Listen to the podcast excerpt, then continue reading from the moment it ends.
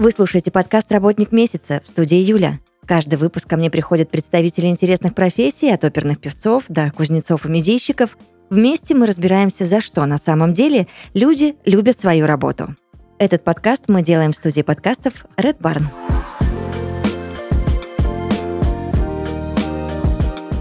Подкасте «Работник месяца» Анна Винская, региональный маркетолог, элит команды Малайзии и Сингапура в компании Garage 8. Аня, привет. Привет. Интересная профессия. Мне очень хочется много узнать о том, а, а, как ты чувствуешь себя в этой профессии, как ты пришла в эту профессию, и стартанем вот с чего. А скажи, пожалуйста, вообще в чем специфика работы именно регионального маркетолога и в чем заключается, собственно, эта региональность? А, ну смотри, специфика работы, региональность, да, заключается в том, что маркетолог работает на конкретный регион. Собственно, в этом э, весь секрет. Я и моя команда, мы занимаемся развитием конкретного региона. Это Малайзия и страна, которая граничит с Малайзией, э, Сингапур. Таким образом, все наши маркетинговые усилия направлены на развитие этих двух регионов, отсюда и региональность. А для тебя это был вообще принципиальный вопрос о том, что ты будешь именно региональным маркетологом? Ты так хотела? Ты об этом мечтала? Конкретно нет. Э, я хотела работать в маркетинге и хотела работать на международные рынки в связи с тем, что, с одной стороны, я всю жизнь с детства, буквально там с пяти лет учила английский язык, я хорошо знаю английский. В университете я учила другой язык, греческий, э, но всегда интересовалась ну, международными культурами, да, какими-то разными регионами. С регионом Азия я, на самом деле, до работы в Garage 8 не сталкивалась, но мне было интересно всегда работать с какими-то странами малоизвестными, ну, то есть узнавать другие культуры.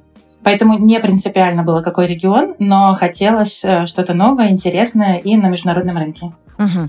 А чем ты занимаешься на этой позиции именно в Garage 8? А, я тим-лид маркетинговой команды, которая занимается продвижением нашего продукта вот в этих э, двух регионах, граничащих друг с другом, а, Малайзии и Сингапуре.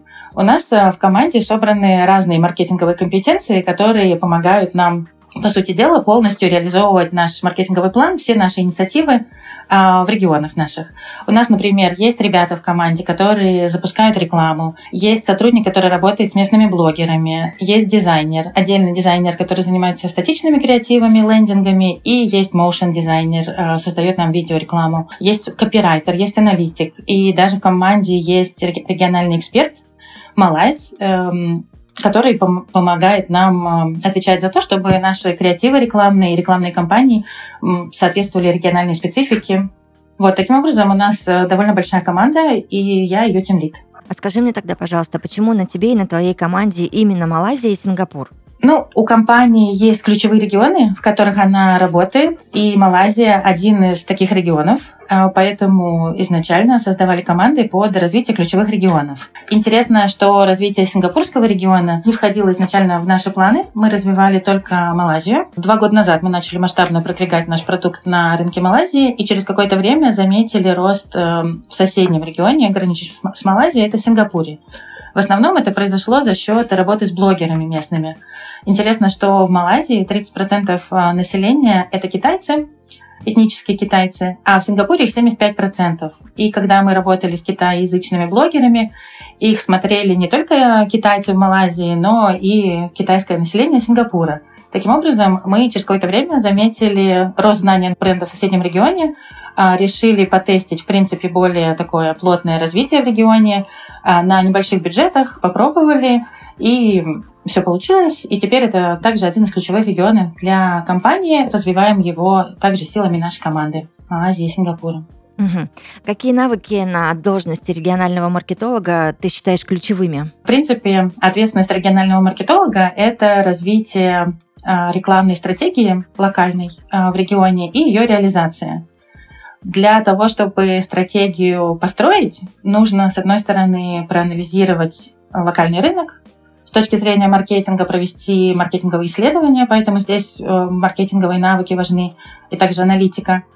После этого на основании этих исследований мы строим э, стратегию и отвечаем за ее реализацию через разные маркетинговые каналы. Также важно знание таких вещей, как бренд-менеджмент, потому что мы занимаемся именно растим бренд в регионах. И еще важная часть — это управленческие навыки, работа с командой. Региональный маркетолог, ну, в, на, в наше, мы ответственны за то, чтобы ребятам нравилось работать в команде, чтобы работа была спланирована, чтобы каждый член команды четко понимал, что он э, делает, какие задачи сейчас выполняет и как это связано с целью компании, в принципе, большой. Поэтому развитие и мотивация э, ребят в команде — это тоже важная часть работы и важный навык. А вот скажи мне, пожалуйста, очень интересна твоя точка зрения а, в плане вот этих вот э, прокачанных скиллов и навыков. Региональный маркетолог, а, он должен быть универсальным специалистом? Сейчас э, ты поймешь, о чем я. Ну, то есть неважно, какой регион, а, он должен прийти и работать. А, или же бывает такое, что вот какой-то регион прям твой-твой, а, и ты понимаешь, и как рыбка плаваешь в воде, а бывает, что ну, трудновато, и там нужно а, что-то еще прокачать в себе и своих профессиональных навыках. Ну, мне кажется, что региональный маркетолог может работать, в принципе, в большинстве регионов, да, ну, проведя какую-то предварительную исследовательскую работу. Другое дело, что в определенных регионах нужно знать язык хорошо. Uh-huh. А в Малайзии такой проблемы нет, так как эм, в стране очень хорошо знают английский. Это практически второй национальный язык. Э, долгое время страна была колонией Великобритании до середины 20 века, и английский язык там до сих пор очень распространен. Подавляющее большинство малайцев, э, с которыми мы ведем работу, они знают э, и малайский, и английский язык. Поэтому здесь э, требования к знанию языка нет. Э, есть регионы, где ситуация не такая. В частности, у нас есть э, один из важных для нас регионов Индонезия. Там ситуация с английским языком другая, и там важнее знать индонезийский язык. Поэтому иногда, если у ребят есть какие-то компетенции языковые, которые больше подходят под определенные регионы, кажется логичным работать и развиваться именно в этом регионе. А помимо знания языка и языкового барьера важно знать культурные какие-то особенности, но в целом это решается изучением аналитики. Ну, в это можно, вой- в это можно войти постепенно. Ну, плюс ты, если работаешь в регионе, ты общаешься с людьми из этого региона и постепенно э, культуру узнаешь. Расскажи, пожалуйста, про компанию в целом. А какие задачи клиентов вы решаете? Как выстраиваете работу? У нас продукт приложения для инвестиций, где физические лица а, могут инвестировать. Это ну, финтех-продукт.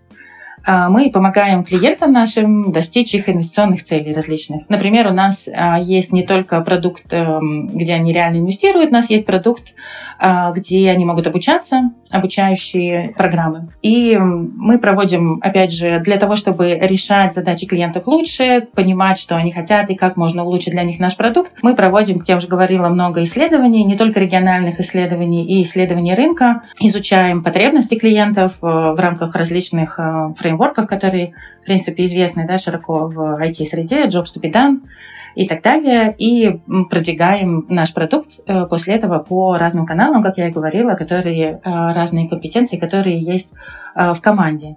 У нас есть и реклама в трафике в Гугле, работа с блогером, как я уже говорила, есть директ-маркетинг, есть специальные проекты, довольно интересная часть работы и, в принципе, нашего продвижения. А, мы, например, у нас был большой проект прошлым летом. А, мы проводили серию интервью с малайскими звездами, с селебрити, а, спрашивали их о пути к успеху и о том, что позволило им достичь успеха в жизни, в том числе и финансового успеха, и спрашивали о роли инвестиций в их жизни, считают ли они инвестиции необходимой частью своей жизни и, в принципе, что это для них значит. Мы записали таким образом шесть интервью а, интервью брал эм, хостом, был известный малайский актер эм, и ведущий. И, в принципе, был такой, ну, с одной стороны, проект э, повысил знание нашего бренда в регионе, и для нас он тоже, конечно, был э, очень интересным. А у вас на сайте, Ань, на главную страницу вынесена классная фраза «Дух стартапа в офисе крупной компании». Угу. А, даже для обосновавшихся на рынке проектов этот дух стартапа, я думаю, ты со мной согласишься, очень такая желанная черта, а, и все ее как-то стараются не потерять. А вот дух стартапа это что, на твой взгляд? Зачем он компаниям, которые формально уже не стартап? Ну, я думаю, что дух стартапа — это про отсутствие бюрократии и про скорость принятия решений, про, наверное, большую доступность руководства для сотрудников и большую возможность сотрудников влиять на какие-то решения в компании, в том числе решения о продукте, о том, в какую сторону будет развиваться продукт, и о развитии компании. И понятно, что когда в компании, допустим, работает 10 человек, один из которых это ее основатель, то бюрократии мало, а решение, например, до руководства донести очень быстро. Ну, условно, вышли на кухню, да, и тут уже за, за чаем, за кофе смогли поговорить и все решить. Когда компания растет, если компания развивается успешно, и она растет, и, допустим, сотрудников становится 500 человек, сохранить э, такую же близость общения и скорость принятия решений, и доступность, э, доступность вот влияния для, на решение компании для сотрудников становится сложнее. И в нашей компании ну, мы стремимся к тому, чтобы это сохранялось, и пока это удается. Поэтому думаю, что дух стартапа вот этот э, заключается именно в том, что любые идеи можно высказывать, э, поощряется их высказывание, донесение до руководства и такая очень большая демократичность, опять же, в этом плане, и возможность э, для каждого повлиять на развитие компании. Как ты пришла в гараж Шейд? А, я искала работу в сфере маркетинга, как я уже говорила, и искала работу именно на международном рынке в связи с тем, что интересуюсь э, языками с детства и международной такой коммуникацией. А, юго-восточная э, компания работала в тот момент на рынках Юго-Восточной Азии. Сейчас уже есть и другие регионы, так как компания растет. А, рынки Юго-Восточной Азии, в принципе, очень растущий регион, о котором ну, на тот момент я знала не очень много, и от этого как раз мне было только интереснее. Когда-то, например, по такому же принципу я выбрала учебу, вот когда я греческий учила в университете, а, мне хотелось учить язык, о котором я знаю очень мало. Вот, ну, потому что, ну, вот, чтобы открывать полностью новую книгу. Ну, и то же самое а, с, было вот с выбором а, Юго-Восточной Азии как интересного региона. А когда я пришла на собеседование, ребята все показались очень дружелюбными, начиная буквально с HR-менеджера, с которым общались до собеседования, ну и заканчивая ребятами на собеседовании. А, я запомнила, например, что когда уже приняла офер о работе, HR-менеджер звонила мне с вопросами о том, какую еду мне выбрать на первую неделю, потому что в офисе есть э, обеды, э, можно выбирать себе заранее, ну, за неделю до ну, в одну неделю ты выбираешь себе обеды на следующую неделю. Так как я должна была выходить э, на работу с понедельника, я не могла выбрать обед. Соответственно, она звонила, чтобы помочь за меня во внутренней системе выбрать э, именно ту еду, которую я хотела. Ну, потому что есть ребята, кто вегетарианцы, допустим, у нас, у нас uh-huh. а, вот чтобы выбрать именно это. А у тебя было одно собеседование? Легко тебе было или это что-то было многоэтапное? Это было многоэтапно, ну, два этапа было фактически. Было собеседование, mm. где я рассказала о своем опыте, о том, какую работу ищу.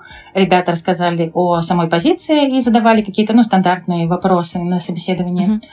А потом было тестовое задание – на тестовое задание срок был не ограничен. Вот это я запомнила, ну, потому что я работала еще, ну, как бы на предыдущей работе не так было много времени, чтобы... То есть не могла сразу за день его сделать. Спрашивала HR, сколько времени мне понадобится. По-моему, неделю в итоге я э, взяла на то, чтобы выполнить тестовое задание.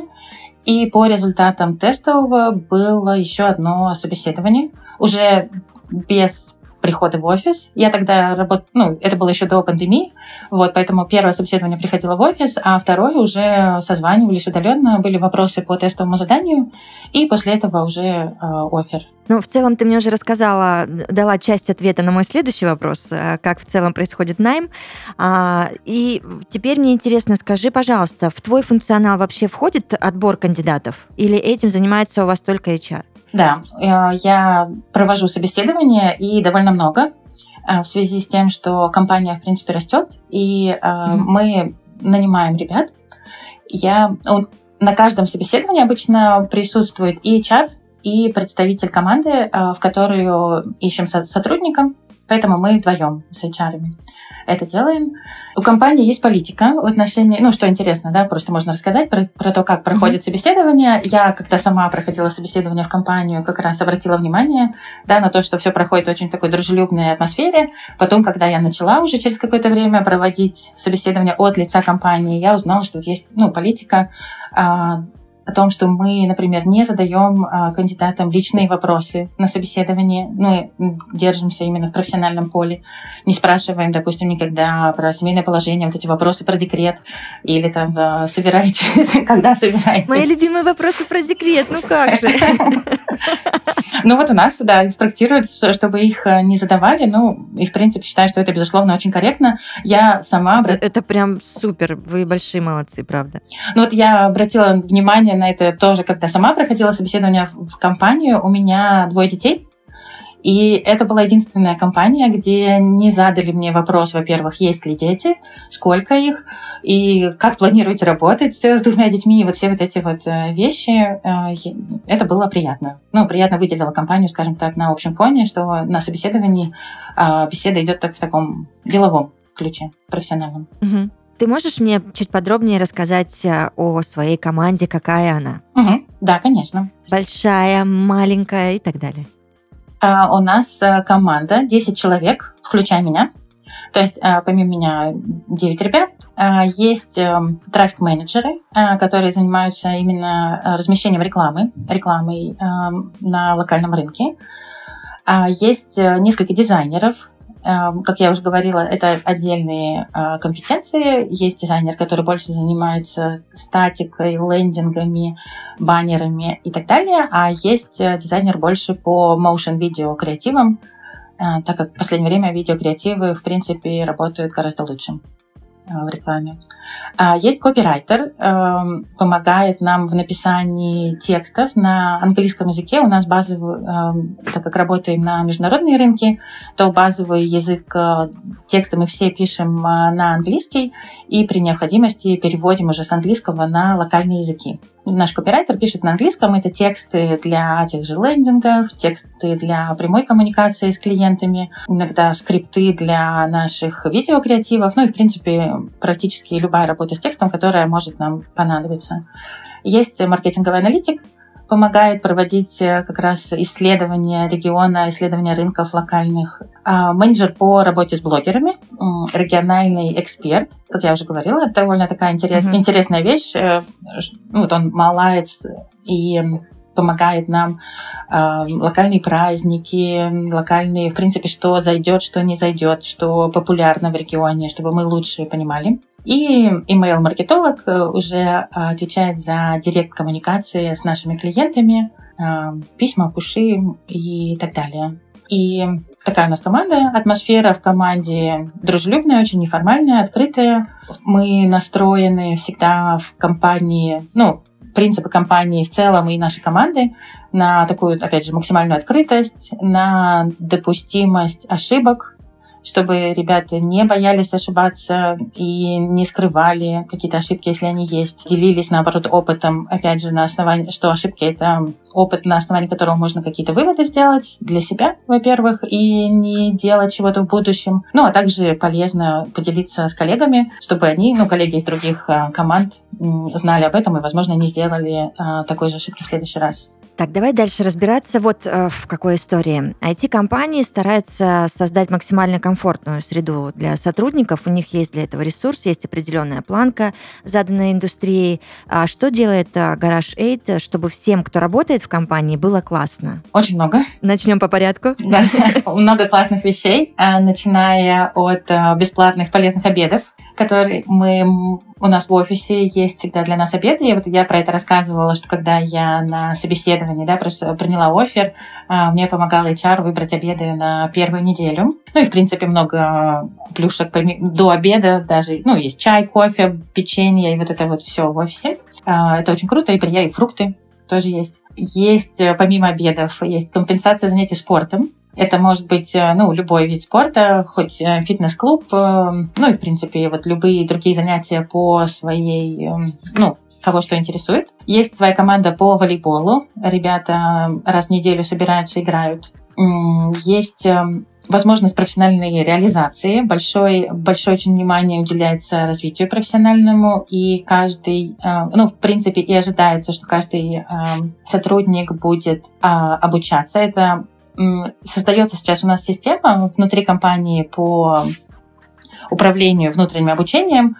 Э, Но сейчас у каждого сотрудника есть возможность э, найти себе курс интересный, подать на него заявку, э, объяснить, как этот курс поможет ему в, существующей, в реализации, в развитии существующей компетенции или в развитии какой-то компетенции дополнительной, которая ему кажется будет компании полезна и курс этот э, пройти. После курса, прохождения курса ожидается обычно, что э, он расскажет, где-то сделает презентацию для ребят о том, что было на курсе, в частности, чтобы поделиться компетенциями, ну и рассказать о курсе. Если курс хороший, то, может быть, кому-то другому он э, будет полезен. Еще, если говорить о бенефитах, э, на время пандемии была возможность у нас работать или в офисе, или удаленно.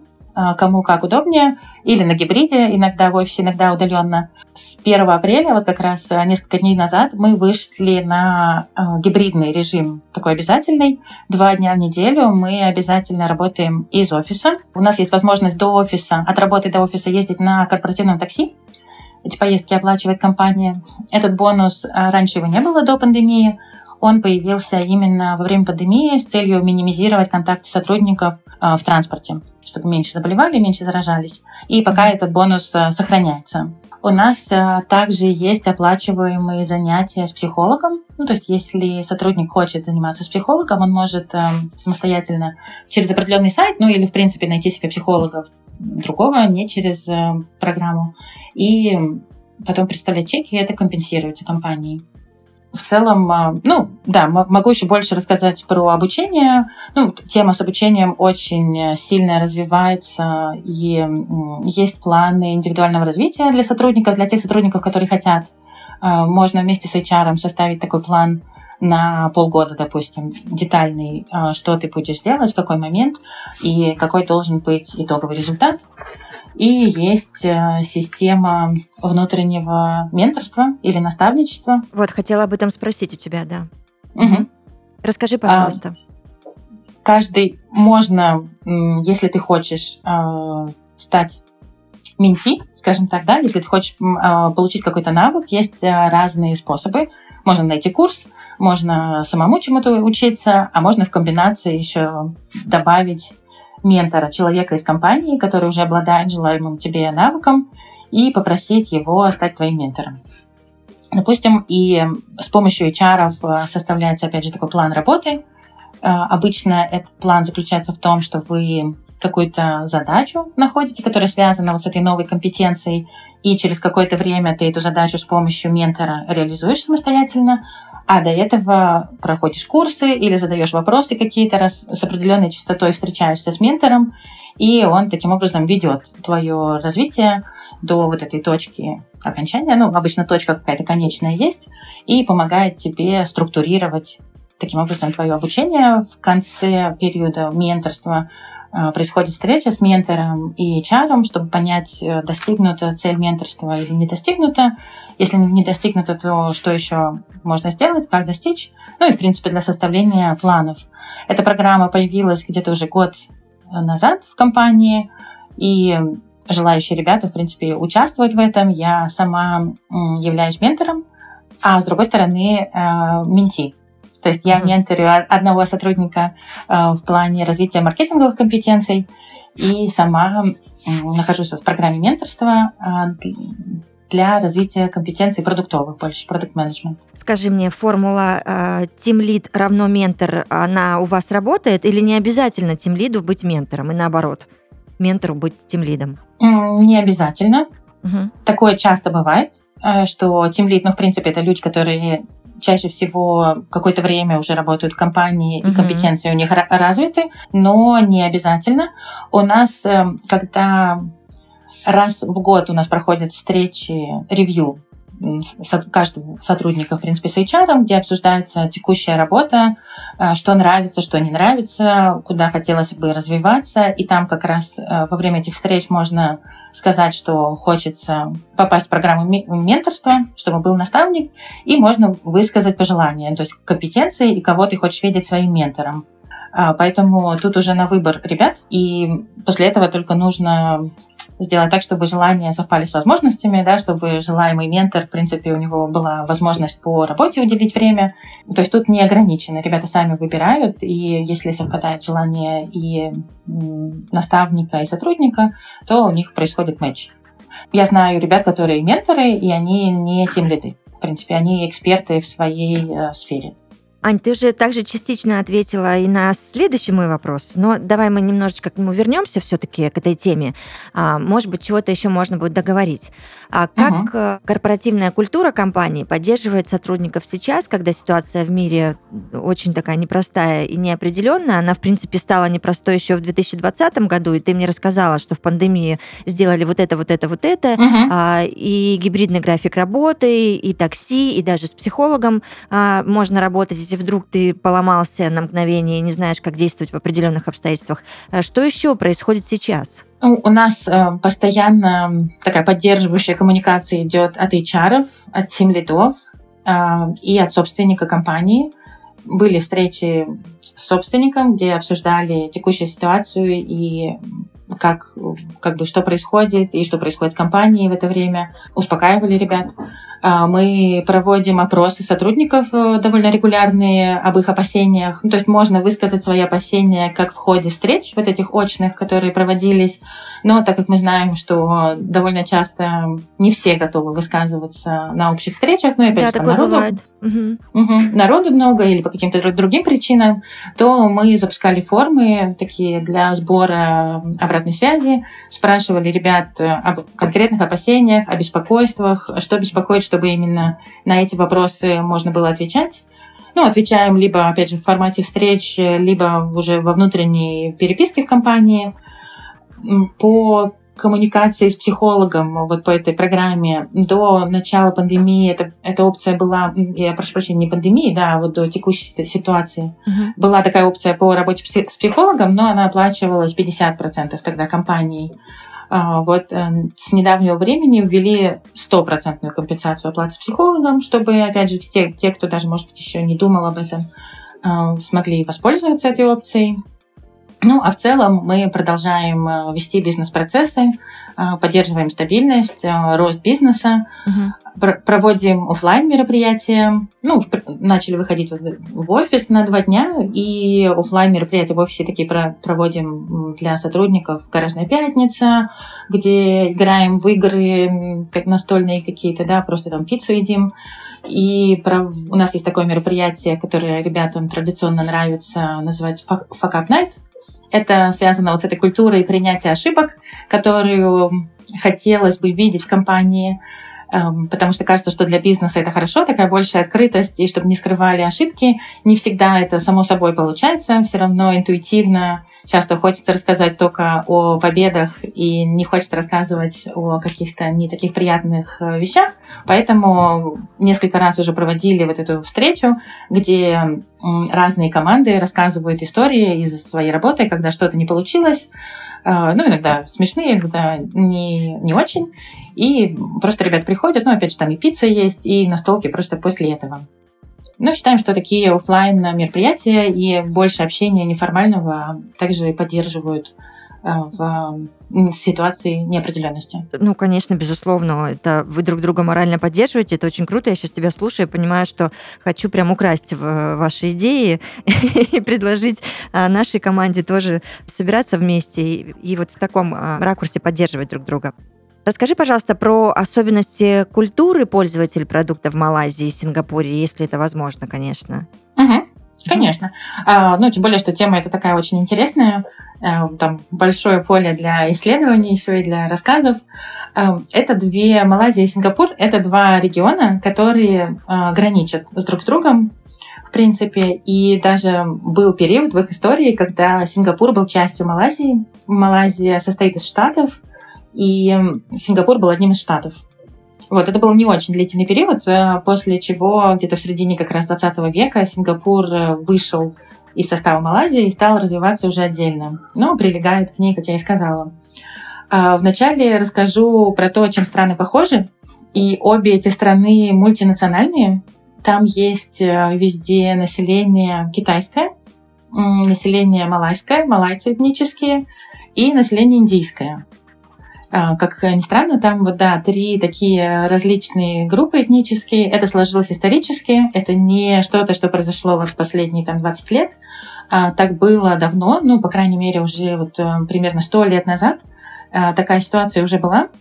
И это создавало и определенную напряженность в странах, но сейчас они ну, в большой степени решили эти вопросы, и три вот эти национальные группы, они живут, существуют, дружат э, в странах.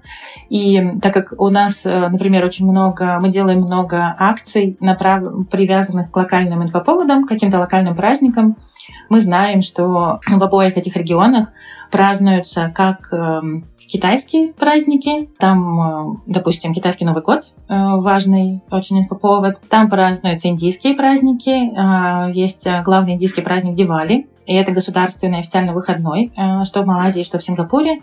И празднуются малайские праздники. Малайцы — это мусульмане, их религия ислам, поэтому для них важны исламские праздники. Например, сейчас у них идет время поста, uh-huh. Рамадан. Uh-huh. И это также вот важный инфоповод, и он, э, внимание ему уделяется как в Малайзии и в Сингапуре. Вот, это интересный такой факт э, про то, что этнические, вот они многообразные, но это примерно одни и те же этнические группы. Если говорить о различиях, то различия начинаются именно в процентном соотношении этих э, групп этнических. В Малайзии доминирующая группа — это малайцы, логично, их около 60%. И так как малайцы вот, мусульмане, то ислам — это главная религия, основная в Малайзии, и оказывает, конечно, большое влияние на жизнь страны. И это большое отличие от Сингапура, потому что в Сингапуре эм, основная этническая группа — это китайцы. В Малайзии их где-то 30%, а в Сингапуре их 75. Семьи, да, этих китайцев переехали в страну не недавно, а где-то вот сто лет назад, еще в начале 20 века. И вот в Сингапуре это они доминируют, в Малайзии нет, но они, их гораздо больше, их 30%, но в городах, они урбанизированы очень, больше живут в городах, в столице их эм, а, довольно много, и они оказывают важное тоже влияние на, в принципе, бизнес, жизнь э, Малайзии. Индийское население, а, его процент примерно одинаковый, что в Малайзии, что в Сингапуре, где-то около 10%. Таким образом, вот различия касаются религии и процентного состава этнических э, групп. Но еще есть эм, между Малайзией и Сингапуром различия в уровне благосостояния. Сингапур э, довольно ну, существенно богаче. Угу. Очень такой э, финансово-экономически развитый регион, хотя Малайзия тоже, в принципе, а, довольно развита, но Сингапур больше. Там есть разница в среднем доходе, она в несколько раз различается. А скажи мне, пожалуйста, у тебя было какое-то профессиональное удивление, когда ты проанализировала, провела аналитику этого рынка и подумала, серьезно, а так можно было? Ну, то есть, может быть, что-то там происходит такое, чего совсем не происходит у нас и вряд ли произойдет? Слушай, ну, мне было интересно именно вот э, национальные вот эти вот uh-huh. вопросы и то, как это устроено, в принципе, что сейчас они сосуществуют очень э, мирно и э, являются одной нацией полноценно, и то, что вот празднуют э, различные этнические праздники, каждый из них является государственным, выходным, и воспринимает это, в принципе, совершенно, ну, привыкли уже, да, человек mm-hmm. привыкает ко, ко всему, и то, что это совершенно привычная вещь. А, по поводу китайского населения меня удивило, с другой стороны, что вот в Малайзии есть китайское население достаточно большое, и они а, могут не знать малайский. Они ходят часто в китайские школы, где преподавание малайского не является обязательным. То есть они его знают, ну, на уровне, понятно, каких-то слов, но профессионально им некомфортно, ну, некомфортно, допустим, вот на вебинарах каких-то, да, вести на малайском, они не, не очень хорошо его знают, э, что изучение малайского для них не обязательно, это, ну, как бы удивило меня. А с другой стороны, уровень знания английского очень высокий. Среди всех этих групп эм, английский учат в школе, а, ну и не, не просто учат, да, а есть э, ряд предметов на английском, и вот это тоже удивляло, такое вот высокое знание английского языка. И, и в принципе, сосуществование нескольких языков. А, мы запускаем рекламу э, в Малайзии, чаще на малайском языке, но, например, на английском тоже прекрасно работает. Ну, то есть люди готовы смотреть рекламу и на малайском, и на английском, и для них это примерно, ну, в общем, воспринимают это одинаково. Вот это было интересно. Скажи мне, пожалуйста, какие сейчас перспективы у Garage 8? Ну, кажется, что перспективы самые радужные. На самом деле компания очень активно растет. Она выходит на новые регионы. Э, когда я приходила в компанию, развивались, ну, очень ограниченное количество регионов, сейчас, э, сейчас их больше. Э, в компании есть вот эта довольно уникальная культура внутренняя, о которой я рассказывала, и она, это позволяет привлекать классных сотрудников, классных ребят, которые, в свою очередь, им нравится работать в компании. У нас очень низкий процент ухода из компании. Например, в отделе маркетинга за прошлый год составил э, где-то полпроцента этот процент уходов. И, насколько я знаю, это очень низкий показатель. Если он меньше 10%, то это уже считается хорошо. У нас вот это полпроцента. Э, компания реально очень заботится о сотрудниках, и работать в компании комфортно.